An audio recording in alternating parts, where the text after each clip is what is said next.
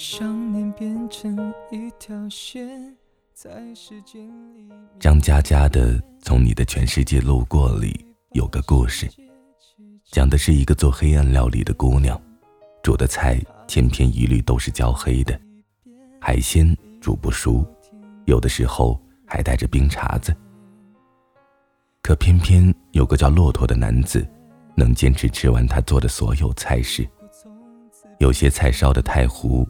连肉和骨头都分不清楚，他就一律用力嚼，然后咕咚的咽下去。后来他俩结婚了，姑娘却查出肝癌晚期，春节后去世。骆驼决定写一本黑暗料理的菜谱，他想留住姑娘的味道。他学着姑娘炒菜，放半勺盐，刻意烧焦。可是不管他怎么调整佐料，控制火候。苦涩的味道和姑娘做的就是有差距。骆驼还一个人去了土耳其，因为姑娘向往伊斯坦布尔，最大的愿望就是学会做那里的食物。奈何还没来得及前往，就先去了另一个世界。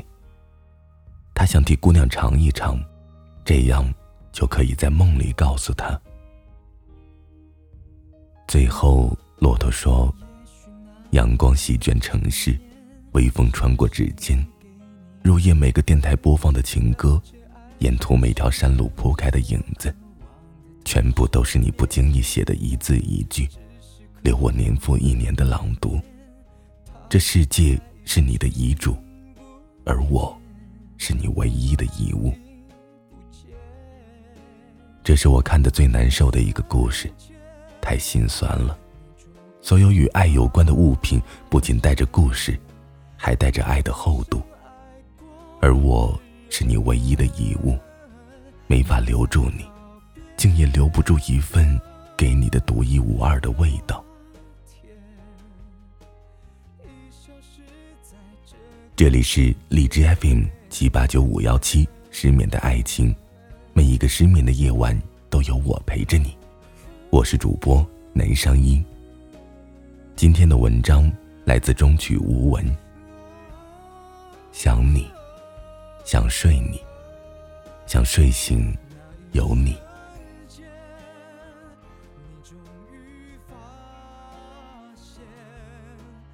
在克罗地亚的首都萨格勒布，坐落着一座失恋博物馆。那是一处将失恋化作艺术的地方。每一个邂逅过爱情的人。来到博物馆，都会产生共鸣。从一本相册、一袭婚纱，到一柄斧子、一条假肢，每件物品都讲述着一对专属恋人的爱情故事。那些爱情的纪念品，代表了每段感情中点点滴滴的珍贵记忆，并向世人诉说着爱情的悸动与美好。爱情纪念品。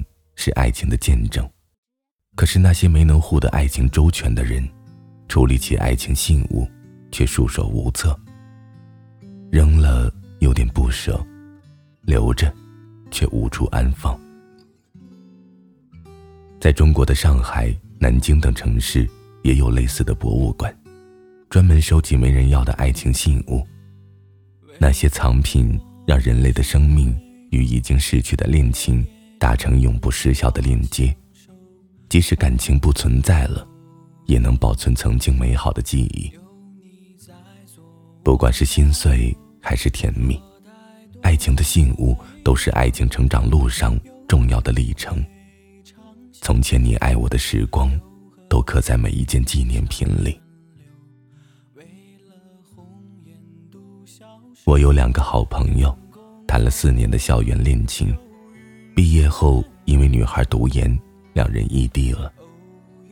男孩考了警察，因为需要经常执行任务。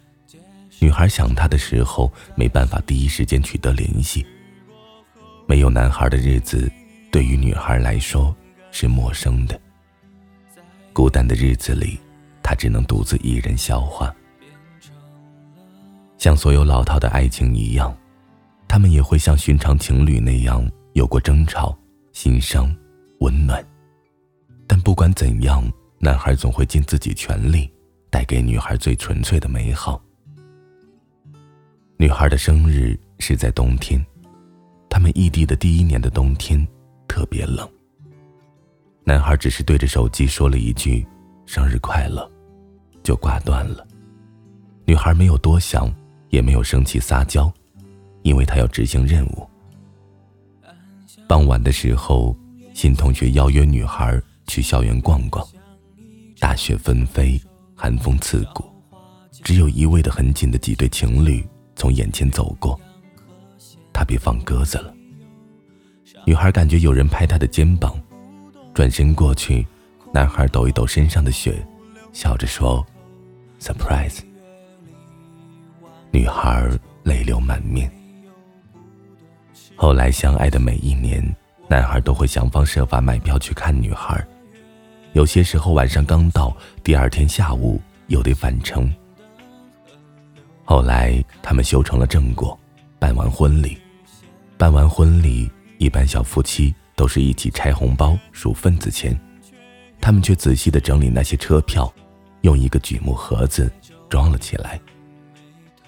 每一张票背后都有一段故事，写满了他的倾心付出与至深用情，那便是他们最好的爱情纪念。两人十指相扣，相视一笑，这些付出多可贵，多值得，只有他们自己知道。每一段苦尽甘来的爱情，都会在生命中有着沉甸甸的分量。每一份爱情的纪念品，都见证着我们一起走过的美好时光。第一次见面，是那张黑胶唱片记录了让我脸红心跳的瞬间。第一次太想你，是那封情书记录了我说不出口的情话。